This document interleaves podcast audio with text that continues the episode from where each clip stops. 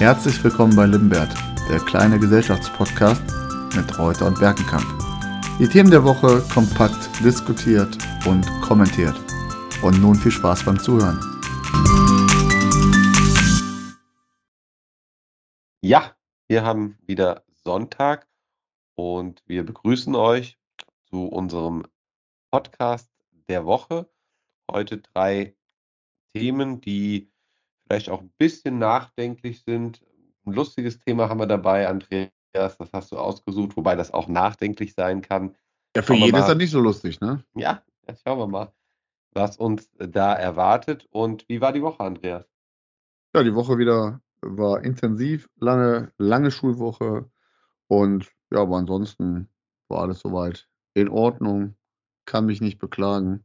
War aber nachrichtentechnisch natürlich super interessant die Woche. Ne? Wenn man mal bedenkt, was so los war, die gekauften Zuschauer, also die neuen Jobs für Gastarbeiter in Katar, wenn man so möchte. Ist, ist, ist WM in Katar?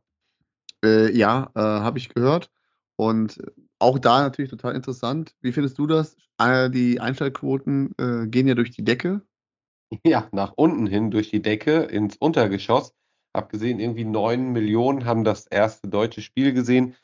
Das war mit die schlechtesten Einschaltquoten und viele überlegen sich auch nach dem unfassbar erfolgreichen Spiel, ob sie am Sonntag das Ausscheiden live sehen wollen oder ob man am Sonntagabend um 20 Uhr nicht was Besseres vorhat. Ja, Tagesschauen, oder? Ja, dann haben wir schon mal die erste Viertelstunde rumbekommen. Schauen wir mal, wie hoch dann die Spanier schon führen. Vielleicht kommt ja auch eine Wiederholung von Dinner for One oder sowas. Ja, hier, dann hätten wir schon mal die erste Halbzeit äh, hinter uns. Nein, also das ist ein Thema, da wollen wir, glaube ich, gar nicht näher drauf eingehen. Die WM in Katar. Nein, ja. ganz ehrlich, ich, muss ich, ich muss ich unterbrechen, ich finde das auch überzeugend, ja. Das ist auch eine Art von Protest zu sagen, okay, die WM ist wirklich jetzt nicht in Ordnung, nach drei Spielen fahren wir nach Hause. Ja, klar. Wurde ja heute auch schon, kam die Nachricht durch, dass Bayern und BVB-Stars sich eher auf die Rückrunde konzentrieren wollen, als auf die WM in Katar. Ja, selbst der Uli hat ja schon gesagt, die WM wird negative Auswirkungen für den Fußball haben. Er macht sich Sorgen. Ich war sehr überrascht. Aber inwiefern macht er sich Sorgen? Ja, die Sorgen sind ja wohl klar, die er sich macht, oder? Es wird natürlich dann äh, weniger Zuschauerzuspruch geben und insgesamt wird der Fußball weniger verdienen. Das sind die Sorgen. Bei Uli geht es immer nur um Geld. Ach, ich glaube, die Bundesliga wird attraktiv bleiben. Ich hoffe oder wünsche, dass unsere Kicker eine längere Winterpause haben und von daher dann ausgeruht in die neue Rückrunde der Bundesliga starten. Ja, werden wir mal schauen. Jetzt steigen wir aber erstmal könnte in unsere... Man ja, könnte, könnte man ja schon sagen, die streiken, oder? Streiken ja. die? War die Leistung ein Streik? Ja, zumindest wie ich gelesen habe, muss ich sagen, Goretzka ab der 65. Minute und beim zweiten Tor. Da muss er wohl gestreikt haben. In der Rückwärtsbewegung. Schlotterbeck hat auch äh, gestreikt. Aber das leitet uns eigentlich ganz gut zum ersten Thema über. Ja, aber das muss ich jetzt noch abschließend sagen. Das ist ja schon ja. Ironie in sich. Wie kann auch einer Innenverteidiger sein, der Schlotterbeck heißt? Ja? ja schon der Name ja, verbreitet ja Angst und Schrecken vor jedem Spiel. Ja, lässt die, Knie, die Knie schlottern eigentlich bei den Gegnern. Aber kommen wir doch vom, von der einen Streikleistung zur anderen Streikleistung der Woche und damit zu unserem ersten Thema. Der Pott in der Woche. Weihnachtszeit ist Streikzeit. Ja, bei Amazon in Werne und Dortmund wird gestreikt. Äh, über 500 Mitarbeiter, 340 in Werne und 250 Mitarbeiter in Dortmund streiken. Ja, warum ist die Weihnachtszeit gerade bei Amazon so eine beliebte Streikzeit, Michi? Ja, da bekommt die, das Wort Black Week doch tatsächlich eine zweifache Bedeutung. Das Weihnachtsgeschäft ist bei Amazon traditionell mit eines der umsatzstärksten im Jahr. Und aktuell läuft ja auch die äh, Black Week. Das bedeutet Sonderangebote oder Angebote, die man so über das Jahr nicht bekommt. Die Nachfrage steigt auf Seiten der Konsumenten und natürlich trifft ein Streik in solchen Hochzeiten das Unternehmen deutlich stärker, als wenn man es jetzt beispielsweise ich sag mal, im Sommerloch macht. Ja, definitiv. Verdi sagt, äh, Amazon sagt, das wird uns in unserer Tätigkeit nicht großartig beeinflussen. Aber ich möchte mal darauf eingehen, worum es eigentlich geht. Und das ist eigentlich eine Forderung, die es schon seit langem gibt. Verdi fordert, dass die Amazon-Mitarbeiter nach Tarifvertrag des Einzelhandels bezahlt werden sollen, weil bisher werden die Mitarbeiter nur ja, nach Tarifvertrag der Logistik bezahlt. So, und im Einzelhandel sind die Gehälter grundsätzlich etwas höher. Und ich habe mal nachgeschaut, damit wir auch wissen, worüber wir hier reden. Ich habe selber bei Amazon nachgeschaut. Ich habe mich jetzt nicht beworben, ich war aber kurz davor. Und zwar, was verdient man Zahl, dort? zahlen die besser, zahlen die besser, als äh, du aktuell verdienst. Äh, nein, natürlich nicht. Aber ähm, der Punkt ist, ähm, sie werben damit bis zu 13,39 Euro Einstiegsgehalt plus monatlicher Bonus. Ich weiß nicht, woran der Bonus sich jetzt äh, bemisst. Vermutlich ähm, natürlich an der Produktivität, wie es häufig so ist. Ja, und dann ist der Vorteil, und das, damit werben sie auch noch, Wechselschicht. Wöchentlicher Wechsel zwischen Früh- und Spätschicht mit dem Argument, langfristige Schichtplanung erleichtert die Vereinbarkeit von Beruf und Privatleben. Also ähm, dazu muss ich sagen, Schichtdienst ist immer Mist für die Vereinbarkeit vom Beruf und Privatleben. Da können, glaube ich, viele da draußen ein Lied von singen. Ja, und dann wäre es möglich, Jahr für Jahr mehr zu verdienen. Garantierte Lohnerhöhung nach zwölf Arbeitsmonaten auf derzeit, ich weiß gar nicht, was das bedeuten soll, rechnerisch 15,52 Euro die Stunde. Also bekommt das nur der bei Amazon, der rechnen kann? Oder was ist damit gemeint? Und nach 24 Arbeitsmonaten auf 16,29 Euro. Das sind so die Gehaltsstrukturen, die wir, über die wir reden. Alles nicht viel. Und das ist natürlich auch ein Grund des Streiks. Streiken Sie zu Recht, Michi? Ja, das ist eine gute Frage. Du hast äh, eingangs erwähnt, die Tarifvertrag der Logistik. Da möchte Verdi natürlich nachbessern. Man muss dazu wissen, dass der Umsatzmarkt in Deutschland der wichtigste europäische und auch weltweit gesehene, also neben dem Stammland den USA ist. Und ich finde, sie streiken zu Recht. Man kann sich nur mal die Zahlen anschauen. Jeff Bezos ist ja der Executive Chairman. Insgesamt sind 1,6 Millionen Menschen bei Amazon Mitarbeiter. Krasse Zahl letztes Jahr, beziehungsweise 2021, 470 Milliarden Dollar Umsatz.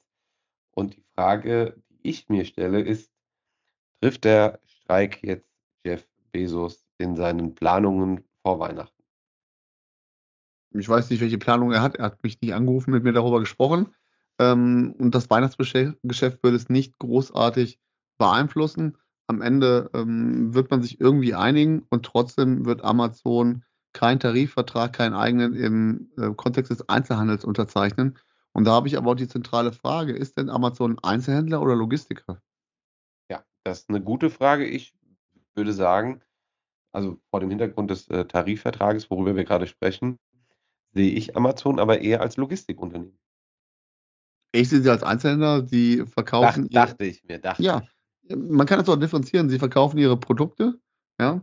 Ähm, sie beraten ja auch, zumindest online, ähm, entweder direkt in, im Chat oder man kann dort auch anrufen, wobei es nicht keine eingängige Kundenberatung ist. Wir haben schon selbst die Aufgabe, uns dort zu informieren. Deswegen sind die Preise auch äh, durch die Transparenz und die bereiteten Angebote auch günstiger. Und da hat äh, mal Amazon ein gutes Angebot. Sie haben auch eine gute Kundenfreundlichkeit. Äh, das darf man nicht vergessen, sonst wären sie nicht so erfolgreich.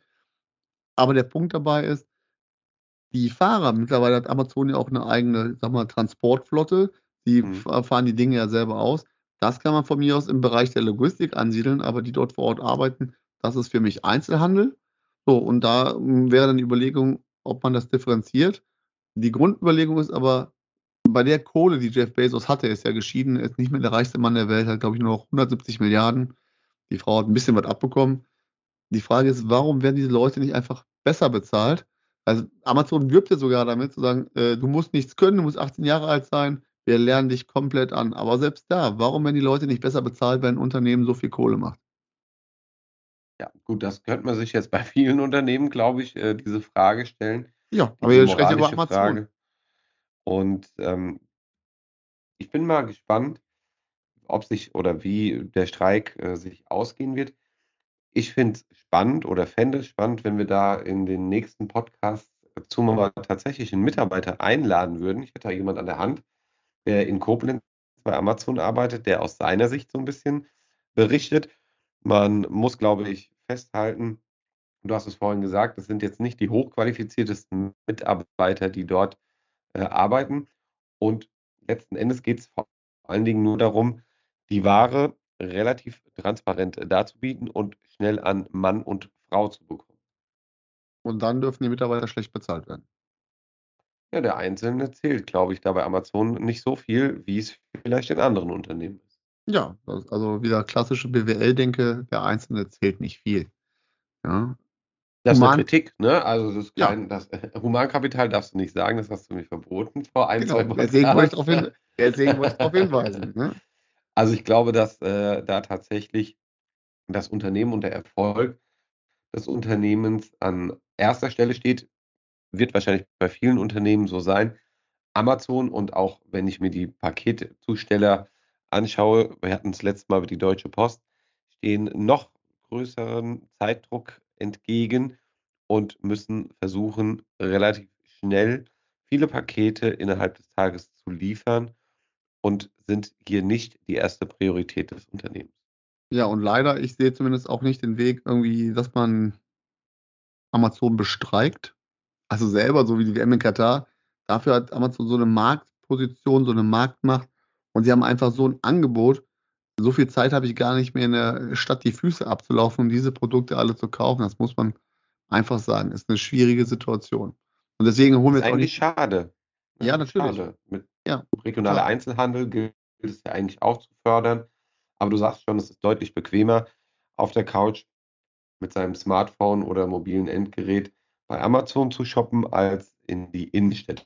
Auch im Kontext des Service, äh, zumindest in Teilen, ne? ist einfach auch ein guter Service. Wobei ich auch mal sagen muss, wenn ich Produkte bekomme, wenn ich weiß, wo ich die bekomme, kaufe ich die lokal und vor Ort.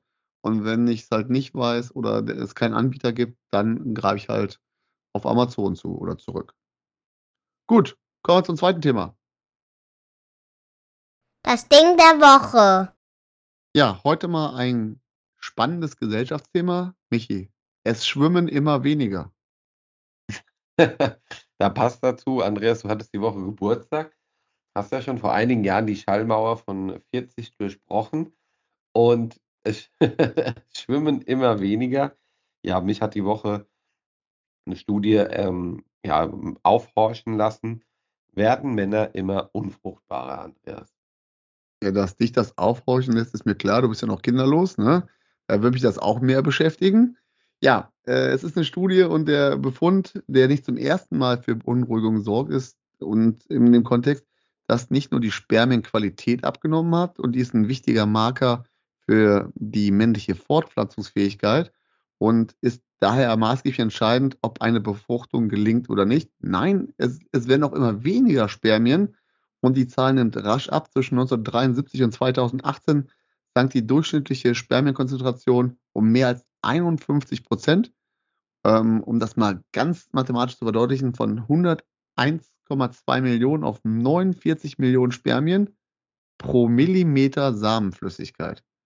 Ja, die Daten zeigen also oder weisen darauf hin, dass es der weltweite Rückgang im 21. Jahrhundert beschleunigt wurde. Warum, Michi? Ich dachte, ich dachte, ich dachte, du wolltest mit es Schwimmen immer weniger das äh, Kinderschwimmen von Jugendlichen oder von kleinen Kindern und Schulschwimmen ansprechen.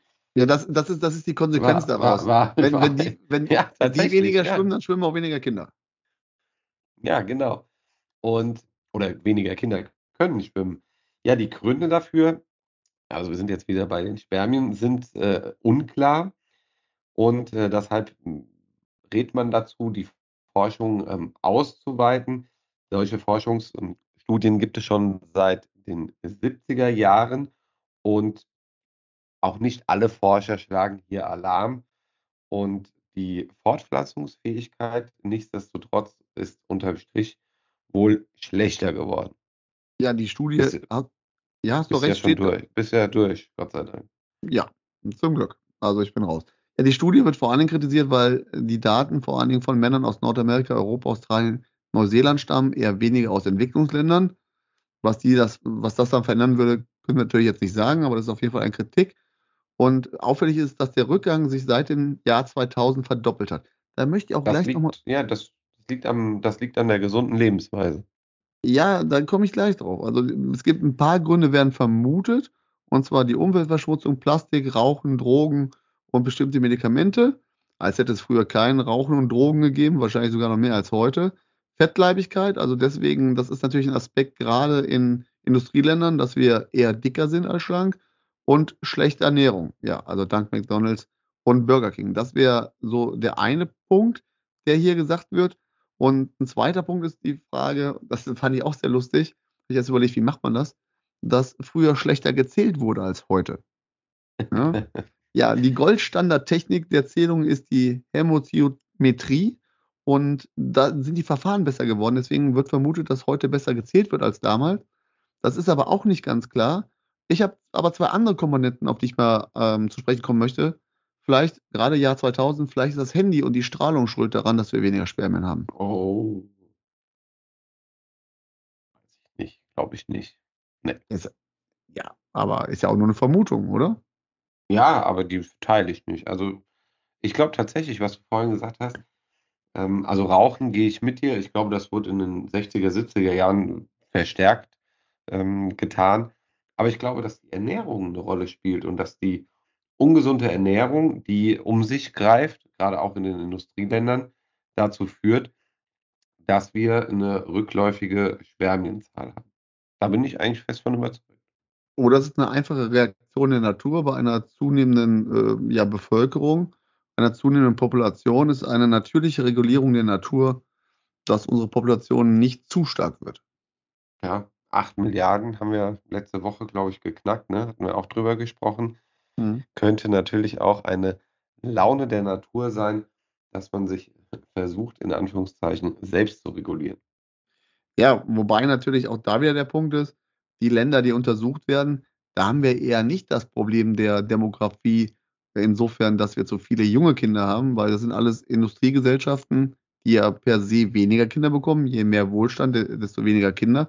Deswegen wären gerade die Zahlen von Afrika, von Südostasien oder halt eben von Südamerika interessant, wie dort zum einen im Kontext auch der, der Zunahme äh, von Kindern, im Kontext dieser Studie, also das heißt, ähm, haben die Männer das gleiche Problem wie hier in den Industrieländern? Das wäre in der Studie mit Sicherheit eine interessante Frage. Ja. Machst du, machst du dir Sorgen, Michi? Nee. Also, ich habe äh, das auch noch nicht gezählt und äh, glaube, das äh, Problem, was die Woche ja wirklich so krass aufgeploppt ist, ist ähm, ja weiterhin zu untersuchen oder zu beobachten. Auch eine wunderschöne Schlagzeile, die ich äh, gelesen habe. Im Westen kein Sperma mehr. okay, aber wenn du darauf kommst, es ist ja auch die Frage, vor dem Hintergrund auch, hm, ja, will man überhaupt noch Kinder in die Welt setzen, in, in diese Welt, die immer komplizierter, immer verrückter wird, ja, die für Kinder auch immer komplizierter wird? Die Frage ist ja, ob die Welt, also klar nehmen wir die im Moment als kompliziert und schwierig wahr. Das äh, mag auch alles seine Richtigkeit haben, aber die Frage ist ja, ob die Welt in den letzten 50, 60 Jahren nicht weniger kompliziert war, dass es einfach andere Probleme und Herausforderungen oder auch Krisen gab, die es zu bewältigen gibt oder auch gab. Und die Frage nach dem Jetzt, also ist es jetzt quasi schlimmer als in der Vergangenheit, das ist auch immer eine sehr schwierige Frage, die ich mir stelle. Ja, ich glaube glaub nicht, glaub nicht, glaub nicht. Ja, man, ich glaube, man muss schon nach 1945 gucken. Ne? Also, ja, sag ich ja. 60, oder von mir aus auch nach, nach 1949, also im Nachkriegsdeutschland, was äh, da auch mit Hunger und äh, auch mit äh, Lebenssituationen zu tun hatte. Ja, da sind wir also ja heute meilenweit von entfernt, keine Frage, aber die Welt wird komplizierter. Wir sind, leben seit drei Jahren in Dauerkrise. Äh, es wird politischer, die Komplikationen werden größer. Und was sich zum Beispiel verändert, das können wir zum Abschluss auch noch sagen, ist natürlich die, die Stellung Deutschlands in der Welt. Ja, wir sind ein kleines Land. Wir müssen in der EU eine Organisationsform finden, wo wir zusammenarbeiten, weil die Amerikaner uns zunehmend wirtschaftlich in den Würgegriff nehmen. Wir sind von den Chinesen abhängig, von den Russen wollen wir nicht mehr abhängig sein. Also wir müssen in den nächsten Jahren ja eine zukunftsfähige Sozial- und Wirtschaftspolitik aufbauen. Ja, wir stehen vor großen Veränderungen Und da kommen wir jetzt schließlich mal den Bogen. Dafür brauchen wir auch Ich hoffe, ich hoffe, du viele Kinder. Ich hoffe, du hast Dafür ich brauchen hoffe, wir auch. schaffst, du schaffst den Bogen jetzt. Ja, natürlich. Ja, ja. Und für diesen, für diesen Umbau äh, brauchen wir natürlich auch viele Kinder. Wir müssen den demografischen Wandel ausgleichen. Sonst sind unsere Sozialsysteme nicht mehr stabil. Und wir können viele Jobs, die wir in Zukunft brauchen, nicht mehr mit dementsprechenden ausgebildeten jungen Leuten besetzen. Kein Spagat ist für Andreas zu weit. Das hast du sehr gut äh, gesagt. ich habe eine leichte Zerrung jetzt. und ähm, von daher denke ich oder würde da komplett mit dir einhergehen und würde sagen, wir leiten zum dritten Thema. Ja, ich glaube, das war auch das letzte Mal, dass du mit mir heute im Podcast komplett einhergehst. Das Trüffelklo. Diese Woche wieder was absolut Erfreuliches von der FDP. Weil die Immobilienpreise explodiert sind, kommen auf Erben im neuen Jahr, also 2023, saftige Steuerzahlen zu. Während sich der Wert von Häusern und Immobilien oft verdoppelt hat, liegt der Freibetrag aber seit Jahren bei 400.000 Euro pro Kind. Jetzt kommt die FDP, unsere Lieblingspartei. Andreas, du darfst gleich was zu sagen. Und die will das ändern. Und die will oder sie möchte quasi den Freibetrag für Hauserben hochsetzen. Ist doch super. Ja, für dich vielleicht. Ja? ist wieder so klassische FDP-Klientelpolitik. Äh, Sie hauen zwar dann direkt in die Argumentation rein, die Abgaben betreffen keinesfalls äh, nur Menschen mit hohen Einkommen. Jetzt ist die Frage aus FDP-Sicht, was ist denn überhaupt ein hohes Einkommen? Dazu gibt es natürlich jetzt keine Definition. Ja, und hätten, äh, wir Mike, hätten wir einen Mike jetzt hier, der wüsste das. Der könnte das mit Statista belegen. ja, nee, ja, mit Durchschnittseinkommen, nicht mit, Ja, äh, ja, ja, hohen- ja, mit hohen Einkommen. So, aber auch das nochmal ganz auseinandergenommen. Ich verstehe die Grundargumentation zu sagen, die Häuserpreise sind gestiegen und dementsprechend ist natürlich schneller ein Freibetrag von 400.000 Euro pro Kind erreicht und dann müsste äh, dieses Kind Erbschaftssteuer bezahlen. Jetzt gehen aber erstmal die FDP von aus, dass wir wohl nur ein Kind-Haushalte in Deutschland haben. Denn bei zwei oder drei Kindern sieht die Summe, die frei vererbt werden kann, schon wieder ein bisschen anders aus. Das muss man natürlich dazu auch sagen. Und das zweite ist ja die Frage, warum sind denn Immobilienpreise so gestiegen?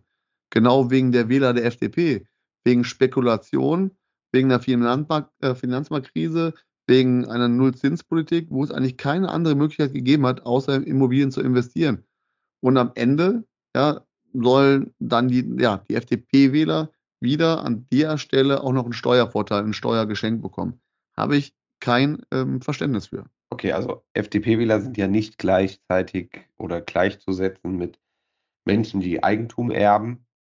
Das muss man hier mal sagen. Und Ja, wenn nicht, wenn nicht, wählen sie die falsche Partei. Natürlich hast du recht. Die Immobilienpreise haben sich in den letzten Jahrzehnten doch krass entwickelt, aus den Gründen, die du vorhin genannt hast. Was ich mich aber frage, ist, diese Entwicklung, so scheint es, nimmt auch irgendwann ein Ende. Und die Entwicklung kann ja auch genauso gut umgekehrt laufen in den nächsten 10 oder 20 Jahren. Danach sieht es ja aktuell sogar ein bisschen aus.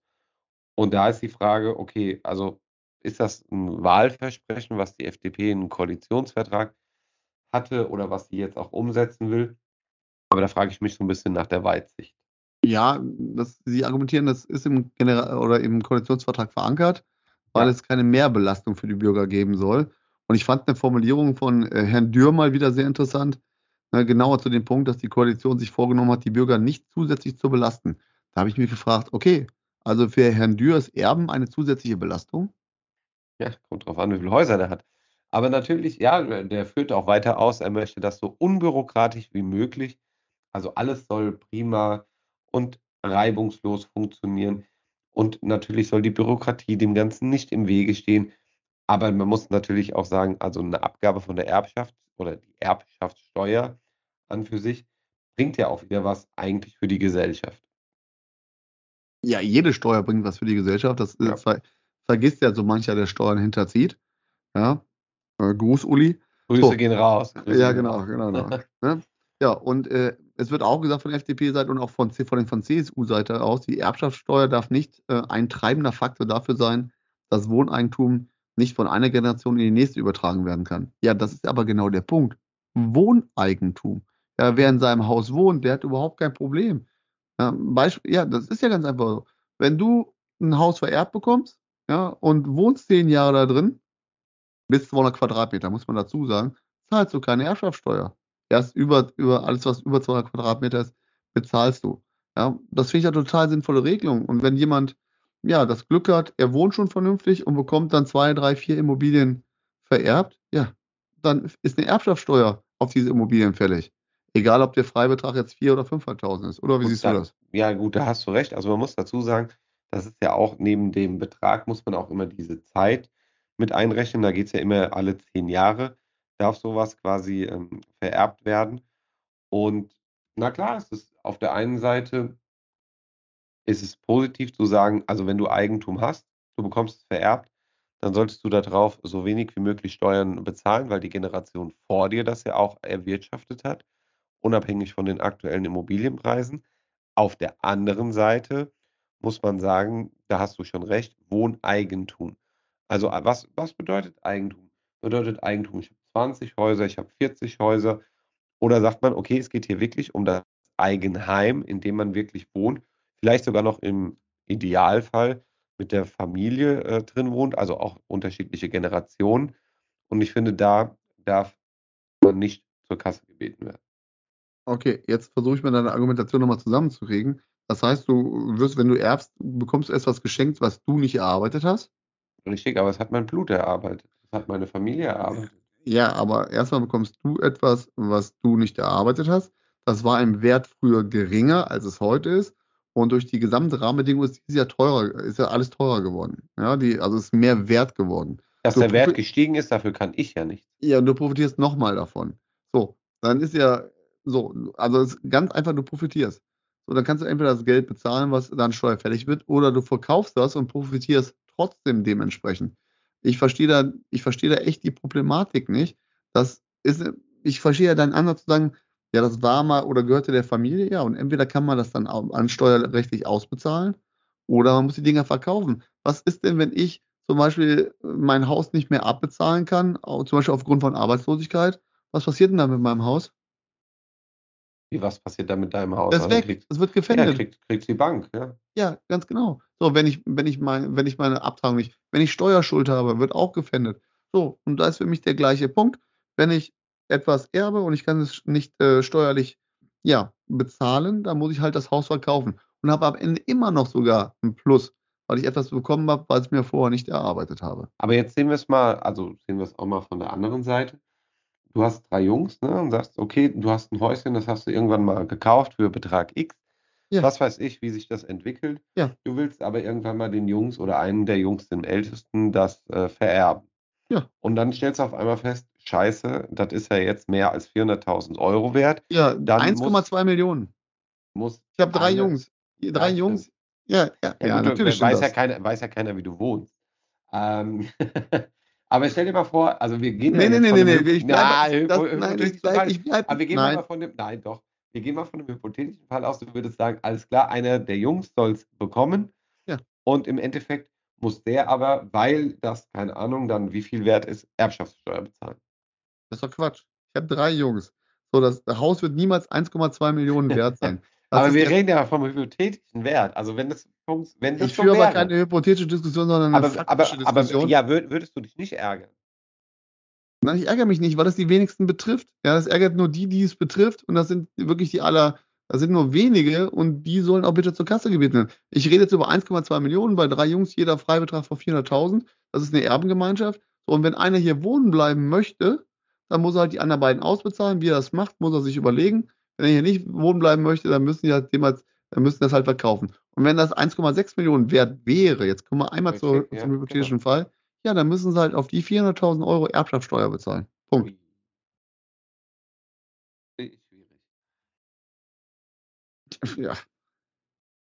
Weil dein, was du vertrittst und argumentierst, das führt soziale Spaltung, soziale Ungleichheit noch weiter auseinander.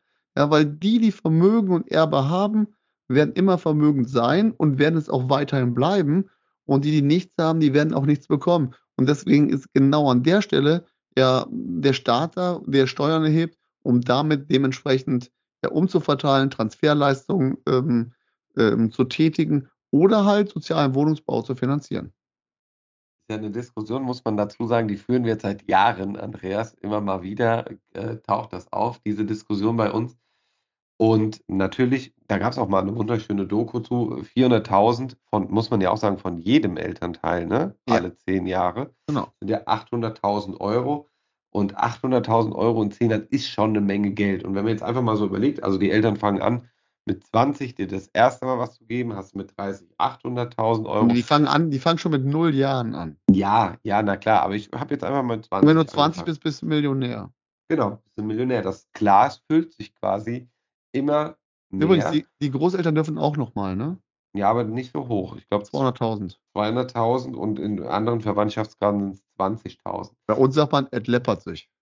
Ja, aber da steckt ja trotzdem die Idee dahinter, dass quasi deine Familie in einer anderen Generation etwas auch erwirtschaftet hat. Und da ist die Frage, inwiefern darf der Staat sich dem bedienen? Ja, so, und jetzt nochmal hypothetisch, wenn du vier Immobilien hast, aber dafür die Erbschaftssteuer nicht bezahlen kannst, musst du halt eine verkaufen, damit du die anderen drei halten kannst. Punkt. Ja gut, da brauchst du erstmal vier Immobilien für. Ja, du wendest dich, ne? Am Ende weißt du, ne, ich habe recht. Das merke ich ja unter deiner Argumentation. Nein, ich versuche ja hier, ich versuche ja beide Seiten auch aufzuzeigen. Also na klar, du hast auch vorhin den sozialen Wohnungsbau angesprochen, auch ein ganz wichtiges Thema. Wir haben eine Wohnungsnot, vor allen Dingen in den Großstädten. Wir haben immer mehr Verdrängung äh, in die Randbezirke, weil es sich nicht mehr rechnet, für Menschen mit einem mittleren Einkommen ein Haus in der Stadt zu bewohnen oder auch also zu besitzen. Seien wir mal von der Miete mal ganz weg. Und das ist ein Problem, was wir haben. Aber das Problem, finde ich, kann nicht gelöst werden, indem Menschen, deren Generationen im Vorfeld was erwirtschaftet haben oder erbaut haben, besteuert werden. Also dann bist du auch per se gegen eine Vermögensteuer. Das weißt du doch. Ja, tut mir leid. Das äh, ist für mich nicht sinnig an der Stelle. Ja, warum sollte ich äh, Geld, was ich, was ich erwirtschaftet habe, warum soll ich dann an der Tankstelle Mehrwertsteuer, Mineralsteuer bezahlen? Warum soll ich im Supermarkt Mehrwertsteuer bezahlen? Ich habe es doch erwirtschaftet. Ich will davon nichts abgeben. Was Du willst, es aber in der, du willst es aber in der Familie so gut wie möglich weitergeben, oder nicht? Mit wenig Reibungsverlusten. Also das Beste, was ich weitergeben kann, ist äh, Erziehung und eine ordentliche Bildung. Und da Ist, sollten auch unbe mal, unbezahl, ist unbezahlbar. ja genau, da sollten mal viel mehr Eltern Wert drauf legen. Ähm, dann wäre einiges in unserer Gesellschaft einfacher. Da hast du recht, das ist, nimmt jetzt eine moralische Wendung, weg vom Kapitalistischen Ja. hin zum, äh, zur Moral. Du oder ihr seht, das Thema wird uns weiterhin begleiten. Ich bin gespannt, was passiert und wie häufig wir darüber noch diskutieren werden. Ich wünsche euch einen schönen Sonntag, eine schöne Woche, bleibt kritisch, bleibt informiert und äh, übrigens schönen ersten Advent. Oh, stimmt, tatsächlich. Ja, den wünsche ich euch auch. Und wir hören uns nächste Woche wieder und wir freuen uns auf die Themen, die uns dann erwarten. Ciao. Ja. Wir bedanken uns für die Musik im Intro bei Ronald K. Mehr Musik auch für deine Projekte findest du unter ronaldk.de. Das war Limbert.